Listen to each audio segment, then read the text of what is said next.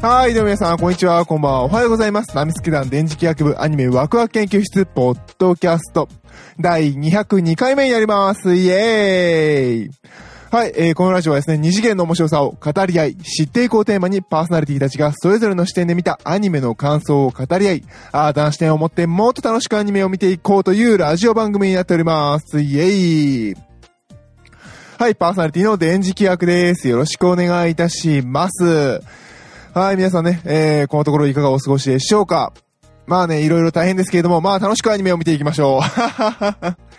はい、ということでね、えー、今回は第202回ということで、今回のテーマが、こちら、えー、隠し事の感想になります。ちょっと6話までですけどね。はい。えー、私はね、Amazon プライムビデオの方で見させていただいております。皆さんね、地上波の人だともう7話まで、もう放送されてるとは思うんですけどね。まあ私はいつも通りネット配信中心で生きていますので、えー、6話までという感想を話させていただこうと思います。いやー、ねえ、やられたよ、これ。マジでやられた。くっそ、面白いですね。いやー、ちょっとやられましたね。だってさ、久米田浩二先生の作品だよ、これ。こういう言い方すると本当失礼ですけど。個人的にね、私あの、久米田先生の作品ちょっと苦手で意識があるんですよ。別に嫌いってわけじゃないですし、結構途中から面白く見れるようになったんですけど、あの、久米田先生の作品だと多分いつ頃かな、一番記憶にやっぱ残ってるのは勝手に改造なんですよ。で、多分その前ぐらい、小学生ぐらいにやったのがあの、南国アイスホッケー部とか、えー、そのぐらいだったかな。で、勝手に改造が中学生ぐらいだった、小中学生ぐらいだったはずなんですよ。で、あの、後の方になると、あの、世の中のね、あの、風刺を聞かした、あの、ちょっとあの、皮肉った笑いをずっと繰り返してるっていうのは理解して、あの、読めるようになったんですけれど、なんかね、やっぱりちょっと、怖いっていうイメージが私の中にある作家さんですね。なんか、ちょっと狂気的な感じしません？ケケケケケケとかあるじゃないですか。あれがね、ちょっと個人的に怖くて、サンデーっぽくねえなと思いながら、うん、怖えな、怖えなと思いながら、読んでた記憶がありますね。うん。でね、あのー、さよなら絶望先生でマガジンに移られて、まあまあマガジン移ったんやっていう感じだったんですけれど、でまあ、絶望先生もね、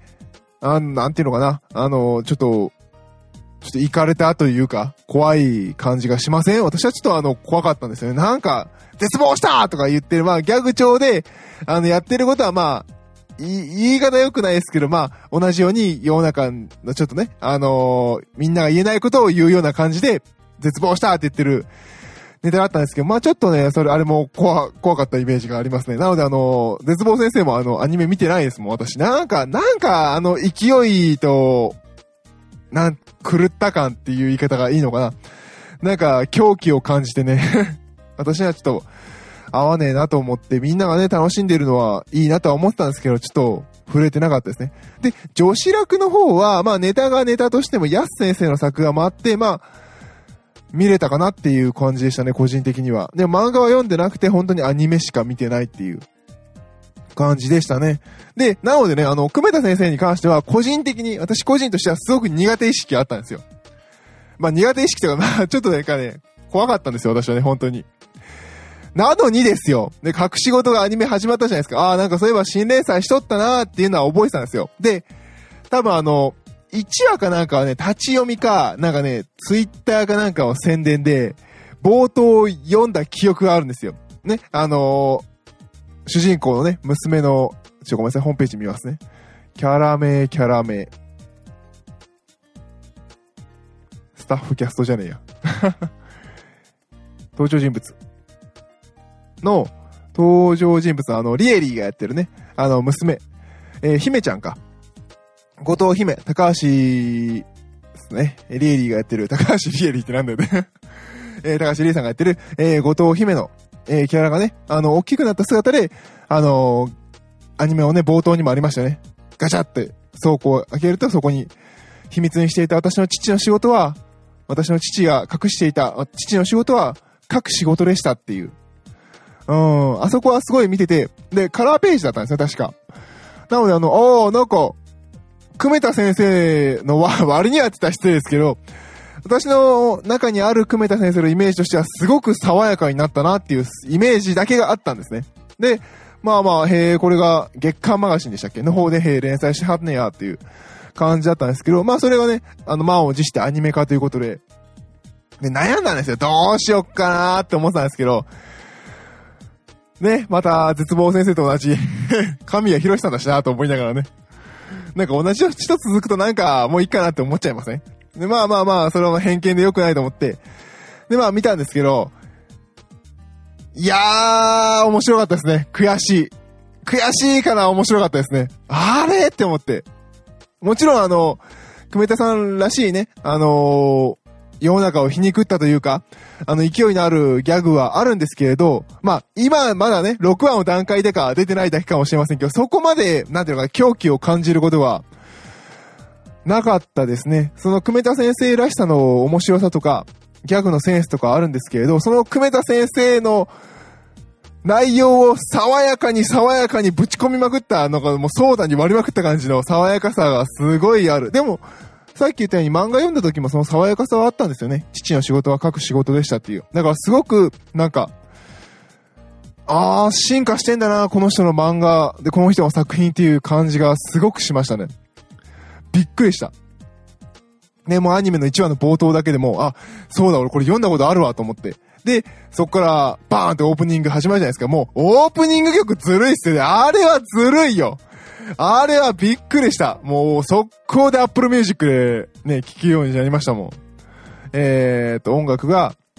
えー、フランプールでいいの？読み方よくわかってないですけどね、小さな日々っての。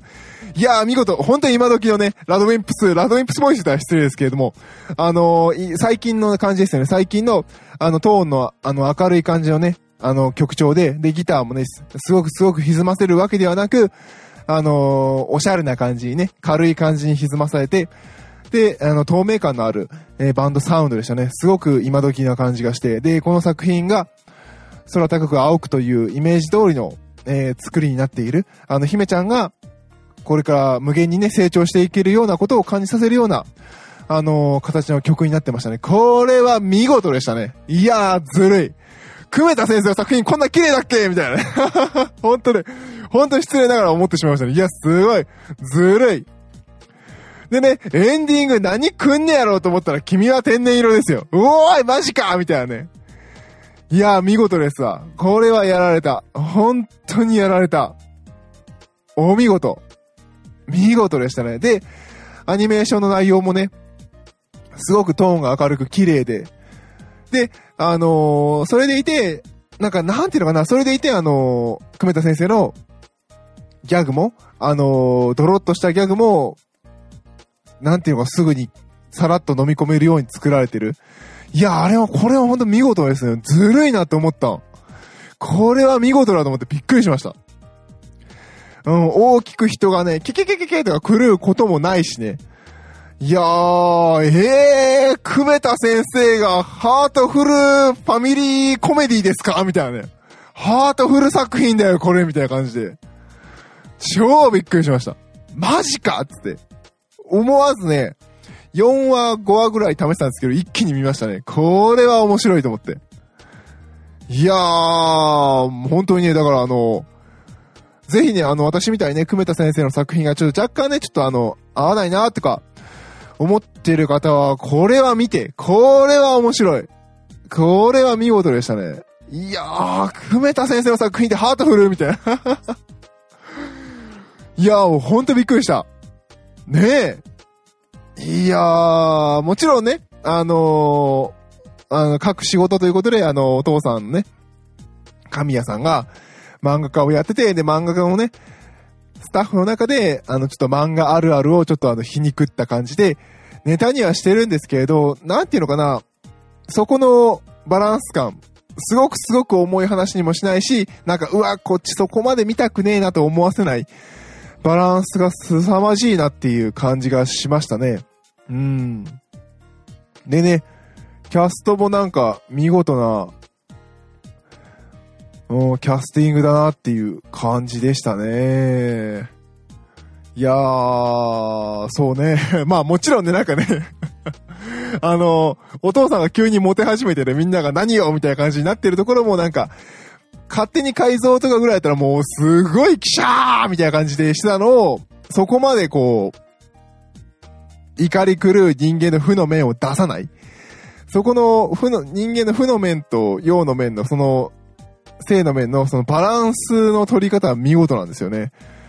おー、びっくりでした。ああ、こういう風に味付けできるんだ、アニメーションでっていう感じもしましたし、まあ漫画だとほら、やっぱり昔から組めた先生の感じで読むと、わーっていう感じに読めちゃうとかあるかもしれませんけど、アニメはそこがすごくアニメらしく、ちゃんと見れる、ちゃんと見れるって言い方おかしいな。でもなんかあの、どちらかというと万人受け側になったなっていう。いい意味でも悪い意味でも。私的にはすごくウェルカムな、えー、調整でしたね、この辺は。そう、なんか、すごく、なんか、やっぱりね、未だに絶望先生は見たいなと思わないんですよ。なんか、久米田先生のあの悪の強さと、シャフトの感じが合ってたっていうのは多分そうだとは思うんですけど、なんかね、あなんかね、私はちょっと絶望先生は見る気にはなれなかったんですよね。なので、どちらかというと私は、あの、久米田先生のこの隠し事のこっち側の、テイストの方が好き。うん。まさかこの人のハートフルコメディが面白いと思うとは思わなかったけどね。うん、まあもちろんね、あの、漫画の、漫画を置いてない本屋さんとかでね、あの、スタバディスってると、ツタヤとスタバディスってるの最高に面白かったですけど、いやー、お見事っていう感じでしたね。まあ、それ以外の言葉が出ない感じでしたね。もう1話見て、ああ、これは俺全話見るわって思う感じで、見事でした。個人的にはね、あの、1話のね、オープニングあるじゃないですか。あそこのね、あの、ふた、家族二人でこう、ペンキ塗ってて、姫ちゃんが落ちそうになるあそこのシーン、すごい好き。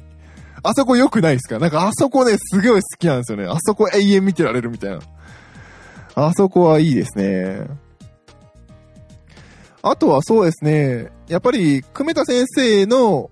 作品にこの役者さんたちぶち込むとどうなるのかっていうのがいろいろ見れて面白かったですね。内田真彩さんとかあんなんできんだなっていう感じが 最近内田真彩さんに驚かされることが多いですけどね。ああ、見事だな、この人っていう感じですね。あとはね、あの、私たちはね、あの、スペシャルウィークも出てますし、脇あずみさんね。脇あずみさんとかね、本土さんとか、えー、小沢明さんとか、あとそうですね、あのー、面白かったのは桜彩音さん出てるの面白かったですね。つまんねえこと言ってんじゃねえよっていう、あれ以来かもしれませんね。あとはあのー、そのアシスタントね、先生のアシスタントのところにいる安野清野さんね。あの、そこはかとなく感じるあのー、最下の感。またこの人は締め切りの話してるみたいな。作品作りの話してるみたいな。あとはそうですね、あの、ラブライバーとしてはね、あの、相田理香子さんが頑張ってますね。この中に突っ込んでいってる感じがして、お、頑張れリカ子みたいな。相田さん。さすが相田さんって感じですね。なんていうのかな。やっぱり、ラブライブの、ラブライブサンシャインの、あの中で言うとやっぱ相田さんって結構役者寄り、役者の中の声優寄りな、声優が軸的なね、感じがして、ご本人のね、真面目さが出てるキャラクターでいいかなと思っていつも見てますね。あとは、コキドさんとかね、原由美さんとか。ナディラさんのあの、加藤エミリさんちょっと笑いましたけどね。あとはね、波川大輔のオカマ役とかね。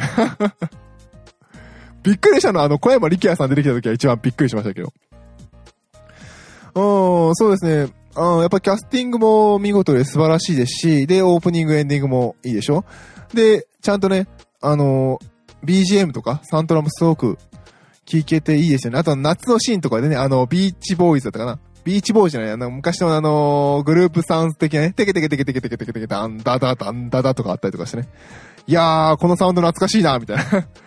ネギマのなんか、春、え、夏編かなんかの OVA の BGM でこもうこんな感じの使ってたなとか、懐かしさをちょっと覚えましたね。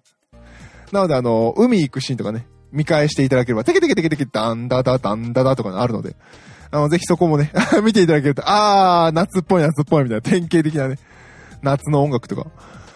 すごいね、全体のバランスが見事でしたね。これはすごい。でね、散々ふざけながら、でも母子家庭っていうところのこの若干のね、ほろ苦さを染み出すところがね、こんなんできたんだっていうね。何度も言っちゃいますけど。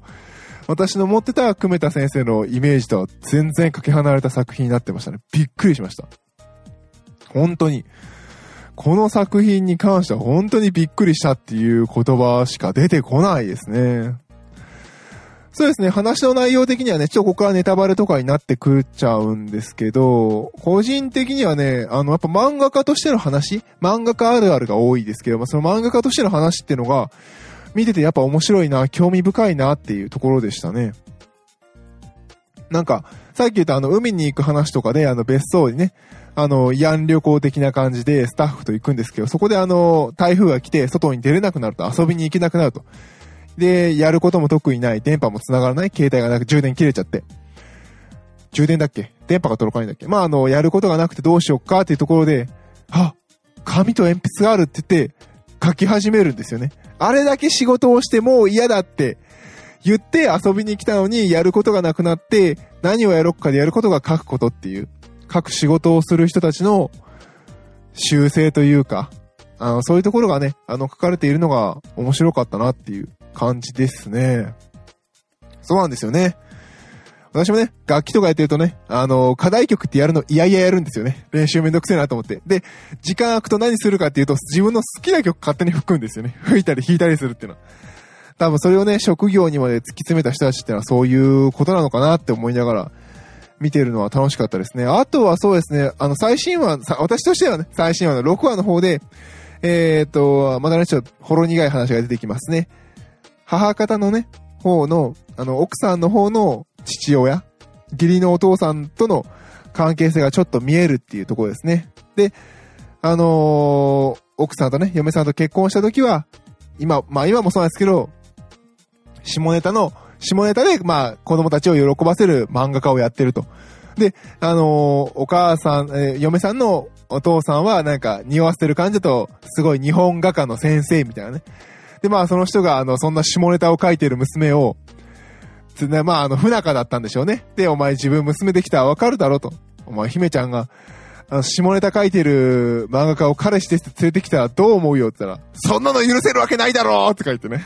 ジレンマですと。いう話がありましたね。まあ、人の親となるとそうなのかなっていうのも思いますし、その話、エピソードを見て思い出したのがですね、あの、ジャンプでね、あの、マジカルタルルート君を書いておられた江川達也先生の話を思い出しましたね。あの、この先生もね、あの、漫画家やってて、で、なんだっけ、最初、なんかエロ漫画かなんかを、どちらかというとあの、性的な方の漫画を多分そこまで性的じゃないと思ってた。ちょっと全部調べたことないんですけどね。まあ、性とかのね、あの、その滑稽さをやった漫画を書かれてたんですけど、それだと結婚できなかったらしいんですよね。その時の彼女と。で、次の彼女とか、次の彼女だったかな。まあ、そのためにあの結婚したいと。で、彼女と結婚するためにやったことが、マジカルタルルートを書いて、あの、掲げた目標があの、ジャンプで連載することだったんですけど、確か、昔テレビで語ってたはずなんですよね。で、あの、少年ジャンプでその当時だと少年ジャンプってすごいもう売り上げ抜群だったので、少年ジャンプで1番を取れば結婚できるだろうっていうので、マジカルタルルート君を書いて、どうすれば売れるのか研究して、で、あの2番まで行ったんですけど、ドラゴンボールが最後抜けなかったっていうエピソードがオチだったはずなんですよ。やっとドラゴンボールの背中が見えたって思ったら、あのベジータが死んで一気にダーンって あの間開けられたとかね。まあ、あの、結果的にそれでご結婚できたという話があったんですけど、すごくそれを思い出しましたね。やっぱり何ですかね。もちろんね、あのー、作家の人間性と作品は別だし、まあ音楽とかでもそうなんですけどね。でもどうしてもそれをね、一色単に考えちゃう人もいますし、それが嫌だっていう人も世の中にいると。うん、そういう人たちの、ちょっとしたね、ジレンマを、えー、描いているのが個人的にはすごく面白かったなって、この作品の面白さ。久米田先生の持つそのえぐみとか、個性がそこに出てるっていうのが、この作品が面白かったなっていうところ。で、あの、そのえぐみとかを際立たせるためにも、周りが、周りとか、テーマ性とか、なんかあの、音楽とか絵柄とかすごく爽やかになっている。だからこそそのえぐみがすごく出るっていうのがね、この作品の面白いところでしたね。いやー、これは見事。これは確実になんか、最後まで見ますね。いやー、ぜひともね、あのー、コロナの影響で放送延期とかにならないでほしい。なんかもう出来上がってるような気がしなくはないですけどね。うん、ぜひとも、えー、頑張って最後まで放送してほしい作品の一つであります。はい。えー、ということでね、えー、だらだらと語ってしまいましたけど、今回は、えー、今、いつ放送してんだろう ごめんなさい、私 Amazon プライムで見てるので放送日は知りませんけれど、オンエア情報見ようか、一応。えー、東京 MX3 テレビ、BS 日テレ、ATX 他で放送されております。えー、各仕事の感想になります。6話前ですけどね、全然面白いので、まだ見てない人はぜひ見てみてください。はい、ということでパーソナリティ電磁気役でした。どうもありがとうございました。